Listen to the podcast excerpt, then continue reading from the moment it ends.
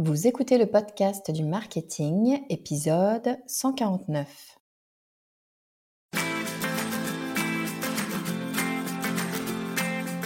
Bonjour et bienvenue. Je suis Estelle Ballot et je suis ravie de vous recevoir sur le podcast du marketing. À chaque épisode, je vous propose d'analyser les techniques marketing qui marchent, pas à pas et très concrètement, pour développer votre activité. J'enregistre cet épisode dans des conditions un peu spéciales.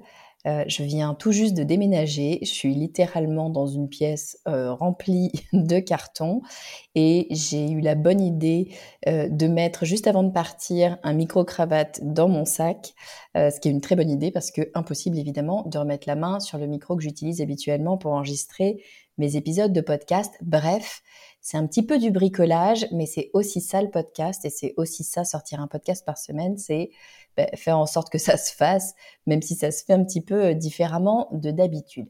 Ce dont euh, je voulais vous parler aujourd'hui, euh, c'est un sujet qui, à mon avis, est extrêmement important.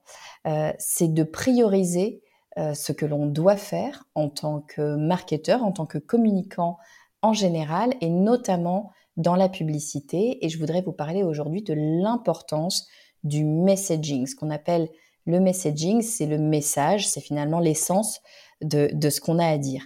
Pourquoi est-ce que je veux vous en parler aujourd'hui?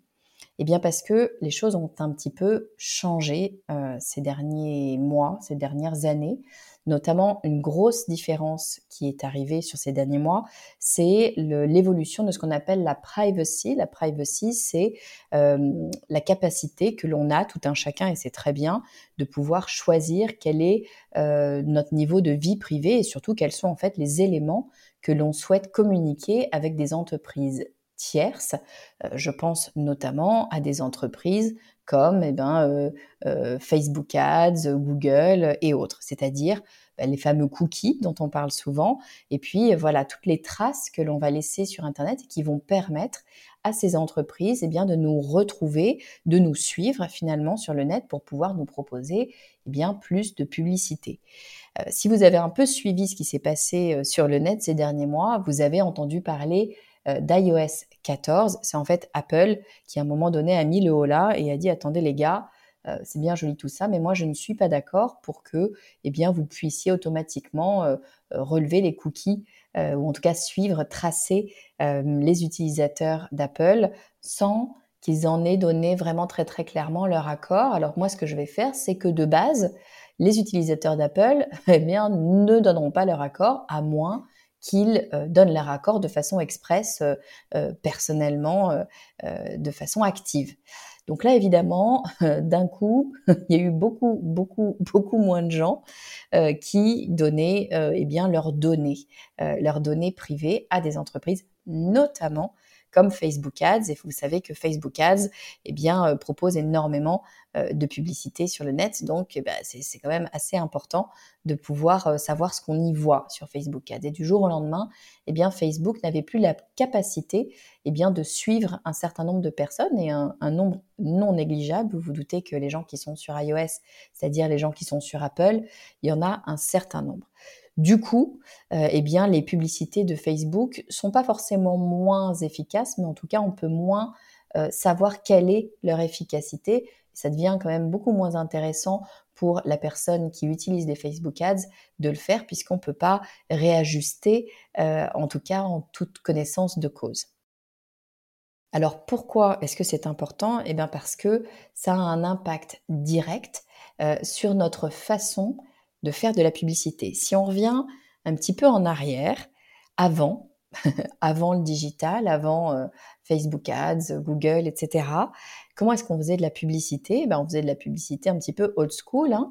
On faisait euh, ce qu'on appelle du mass media, bien souvent. Donc, c'était les grosses marques hein, qui pouvaient se permettre de faire ça, c'est-à-dire qu'elles communiquaient en masse, notamment à la télé, par exemple, auprès d'énormément de personnes, que ces personnes soient dans leur cible ou pas, c'était pas vraiment la question. On communiquait en masse notre message, puis le fait de communiquer en masse, on allait bien tomber sur des potentiels clients a priori. Si vous communiquez euh, un soir à 20h sur TF1, euh, il y a de grandes chances pour que vos clients soit dans les personnes qui regardent TF1 euh, à 20h, ou en tout cas, bien évidemment, une partie de vos clients, tout simplement parce que eh bien, c'est une énorme audience. Euh, dans ce cas-là, euh, ce qui était important, c'était votre message, parce que c'était le message qui allait faire vendre. C'était le message qui allait eh bien, toucher les bonnes personnes au milieu de cette grande masse finalement de personnes. Donc l'important, c'était ce que vous disiez, c'était ce qu'on appelle la copie. C'est pour ça que, eh bien, les publicitaires, les grands publicitaires, moi j'ai travaillé euh, pendant quelques années chez Ogilvy. Ogilvy, c'est quoi? C'est l'une des plus grosses agences de pub au monde, qui a été fondée par David Ogilvy. Si vous avez regardé la série Mad Men, c'est un peu ces ambiances-là. C'était les, les, agences de pub de Madison Avenue dans les années 60. C'est les gens en fait qui ont inventé la publicité. Et quelqu'un comme David Ogilvy, qu'est-ce qu'il nous disait? Il nous disait que tout réside dans le message. C'est vraiment la copie, ce qu'on va dire, le slogan, la phrase d'accroche, ce qui va rester, qui va euh, vous donner eh bien, la possibilité de vendre ou d'intégrer un message, d'imprégner un message dans l'esprit de vos consommateurs. Ça, c'était avant le digital. Ça marchait très bien, mais ça coûtait très cher. Hein parce que, encore une fois, bah, c'est du mass média, donc il faut eh bien, euh, communiquer auprès d'énormément de gens pour toucher une toute petite partie de personnes qui vont être intéressées par notre sujet. Donc nécessairement, bah, c'est plus ou moins que les très grosses boîtes hein, qui peuvent se permettre de faire ça. Et puis à un moment donné arrive le digital. Et là, c'est un petit peu la révolution au sein de la communication, de la publicité notamment. C'est-à-dire que j'allais dire du jour au lendemain, pas exactement du jour au lendemain, mais presque en fait, hein, avec Facebook Ads, très rapidement, euh, dès que les Facebook Ads ont été euh, ouvertes au grand public, eh bien justement le grand public, enfin en tout cas tout le monde et toutes les tailles d'entreprise, du jour au lendemain, pouvaient communiquer de façon efficace. C'est-à-dire que exit le mass média, on pouvait aller toucher la bonne personne au bon endroit bon moment. C'était tellement précis d'ailleurs à ce moment-là, hein, quand on a euh, débuté avec les Facebook Ads, c'était tellement précis qu'on pouvait aller quasiment toucher une personne euh, identifiée exactement. Vous pouviez envoyer des publicités à une personne qui répondait très exactement à votre audience. Ça servait à rien, hein, si ce n'est euh, à faire peur à ses copains éventuellement, mais c'était quand même possible. En tout cas, ce qui était possible, et ce qu'il était encore jusqu'à il y a très très très très peu de temps, c'est de toucher une audience extrêmement définie. Et donc, euh, eh bien, c'est plus le message qui est le plus important. Le message reste important, bien sûr, mais ce qui était important, c'était vraiment ce qu'on appelle le targeting, c'est-à-dire notre ciblage, notre capacité à proposer un message à la bonne personne au bon moment. La bonne personne, c'est le ciblage.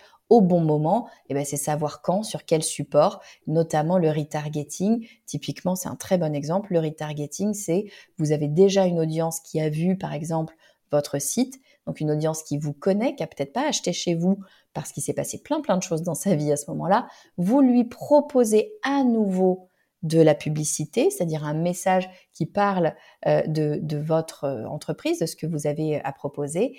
Et là, cette personne va être prête à acheter parce qu'en fait, c'était déjà une audience chaude, elle était déjà quasi prête à acheter. Et hop, vous êtes allé chercher le, dernier, le dernier centimètre, le, le, dernier kilomètre, comme disent les Anglais, de last mile, ils disent. Bon, mais ça, évidemment, c'est le fait d'avoir proposé, bien sûr, le bon message, mais surtout d'être là au bon endroit au bon moment. C'est ce que le digital nous permet, nous a permis vraiment longtemps, nous permet encore hein, d'ailleurs. C'est pas euh, totalement fini, mais enfin, c'est plus compliqué. C'est plus compliqué parce que justement, cette question de segmentation devient beaucoup moins fine puisque, eh bien, on sort une très très grande partie des utilisateurs de Apple.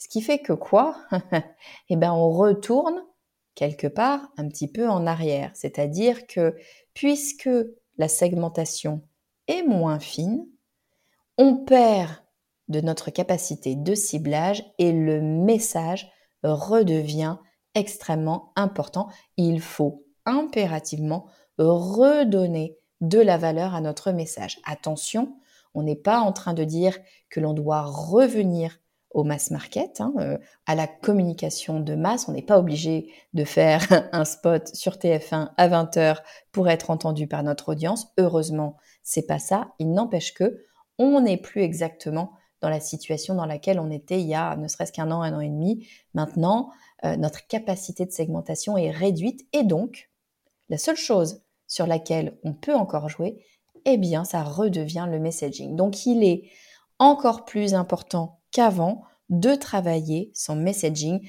d'avoir le bon message pour parler aux bonnes personnes.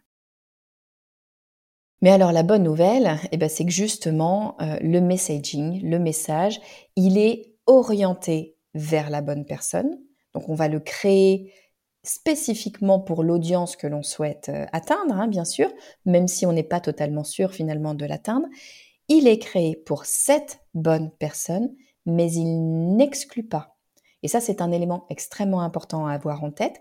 Votre message inclut votre cible, mais il n'exclut pas les autres cibles. Donc en fait, il va permettre de toucher une cible que vous avez définie, mais il va permettre également de toucher une cible que vous n'avez pas ciblée. Je répète, votre ciblage va vous permettre de trouver une cible que vous n'avez pas ciblée. Je m'explique. Lorsque vous travaillez votre messaging, vous avez entendu 3000 fois dans mes épisodes qu'il faut travailler votre persona. Pourquoi il faut travailler votre persona? C'est pas pour savoir euh, à quoi ressemble votre futur client. À la rigueur, on s'en fiche un petit peu. C'est pour maximiser votre effort de communication. Vous ne pouvez pas communiquer auprès de tout le monde parce que, eh bien, vous n'êtes pas une grosse entreprise qui vend des lessives sur TF1 à 20h a priori. Ça coûte extrêmement cher, bien évidemment. Donc, vous avez une communication qui se veut nécessairement réduite, c'est bien normal, et vous devez communiquer au mieux auprès de la bonne personne. C'est là que vous travaillez votre persona pour comprendre eh bien, euh, quels sont les mots que cette personne a besoin d'entendre, comment est-ce qu'il faut parler, en fait, quel est le message que vous avez à dire et que cette personne a besoin d'entendre. Et vous faites coïncider les deux. Et ce message, eh bien, vous allez le transmettre pour une raison toute simple, c'est que euh, vous allez essayer de maximiser votre effort de communication. Si vous parlez avec les bons mots à la bonne personne, vous avez de bonnes chances qu'elle vous entende et puis qu'elle réagisse. Hein. Si en revanche, euh, vous n'utilisez pas les bons mots, peut-être qu'elle réagira, enfin, vous réduisez vos chances. Donc, l'idée du persona, l'idée euh, vraiment fondamentale du persona, c'est de vous donner eh bien, les bons mots, le bon messaging à utiliser pour votre cible idéale. Mais ce messaging, ces bons mots, ils sont parfaits a priori pour votre cible idéale, mais ça ne veut pas dire qu'ils ne pourront pas être entendus par d'autres personnes et ça ne veut pas dire qu'ils ne feront pas réagir d'autres personnes. Ils sont juste moins idéaux, c'est juste le message un petit peu moins parfait pour d'autres personnes. Il n'empêche que vous ne pouvez plus cibler parfaitement. Donc, il faut avoir un message qui parlera aux personnes que vous souhaitez avoir dans votre audience, mais ce message-là, il parlera également à d'autres. Votre messaging vous permet de cibler des cibles que vous n'avez pas ciblées. Bon, mais alors d'accord, on a compris que le messaging, travailler son messaging, c'est essentiel.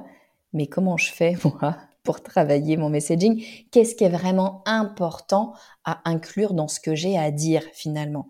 Bah, Pour moi, il y a vraiment quatre éléments qu'il faut impérativement vérifier lorsque vous travaillez votre messaging. Premier élément, est-ce que vous avez compris quelle est la douleur de votre audience. Quand je parle de douleur, c'est quelle est sa problématique? Qu'est-ce qui gêne cette personne? Qu'est-ce qui l'empêche d'avancer? Qu'est-ce qui éventuellement l'empêche de dormir? Mais peut-être pas, ça va peut-être pas si loin, peut-être juste quelque chose qui, qui l'agace, qui l'embête un peu. Voilà. Quelle est la douleur de votre audience? Deuxième élément, quels sont les mots que votre audience utilise? C'est ultra important de comprendre le champ lexical de votre audience parce que c'est le champ lexical que cette personne comprend. Donc, utilisez les bons mots, utilisez les mots non pas que vous, vous connaissez être les mots justes parce que vous êtes spécialiste de votre domaine. Non, ça, on s'en fiche. Ce qu'on veut, c'est les mots que votre audience, que votre cible utilise. Troisième élément, eh ben, comprendre qui vous êtes, qui est votre marque, quelles sont vos valeurs, quel est votre ton, quels sont euh, les éléments pour lesquels vous êtes prêt à vous battre, parce que c'est ça qui rendra votre marque euh, réellement vivante, c'est ça qui donnera une véritable authenticité à ce que vous racontez, c'est ça qui va vous permettre de personnifier votre marque. Et puis, quatrième élément, eh ben, c'est le fait de réussir à faire coïncider tout ça pour que ça sonne juste. L'idée du messaging, c'est de faire en sorte de répondre à une douleur avec les mots que votre audience va comprendre tout en gardant votre propre authenticité. C'est ça un bon messaging. Et encore une fois, pourquoi finalement est-ce que le messaging doit revenir au cœur des préoccupations de tout communicant, si tant est qu'ils aient laissé le messaging derrière eux. Hein. Mais en tout cas, c'est vrai que pendant longtemps, on a focalisé notre attention sur le targeting, sur le ciblage. Pourquoi est-ce qu'il faut impérativement remettre toute notre énergie sur le messaging? Eh bien, parce que les nouvelles règles de privacy, eh bien, ne nous permettent plus de cibler aussi bien qu'avant. Attention, je ne dis pas qu'elles ne nous permettent pas de cibler, hein, c'est pas le cas, mais elles ne nous permettent pas de cibler aussi bien qu'avant, on n'est pas aussi efficace, on ne peut pas voir exactement ce qu'il se passe. C'est pour ça que le messaging reprend la priorité et qu'il est vraiment essentiel d'aller le travailler. Voilà, cet épisode touche à sa fin. Il était peut-être un petit peu plus court que d'habitude, dans des conditions un petit peu particulières pour moi. J'espère quand même qu'il vous apportera peut-être une nouvelle réflexion, un nouveau point de vue et que vous aurez envie eh bien, de questionner votre messaging et de vous assurer eh bien, que vous l'utilisez correctement parce que véritablement, c'est un élément clé. Si vous avez aimé cet épisode et que ça n'est pas déjà fait, pensez à vous abonner au podcast sur la plateforme que vous écoutez. Ça vous permettra d'être notifié à la sortie d'un nouvel épisode. Et encore mieux, je vous invite à rejoindre les plus de 8000 personnes qui reçoivent déjà ma newsletter.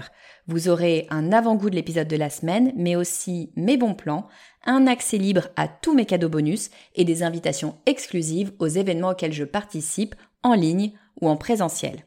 Pour nous rejoindre, il vous suffit d'aller sur le podcast du marketing.com slash newsletter. Je vous mets le lien, bien sûr, en commentaire. Je vous dis à très vite.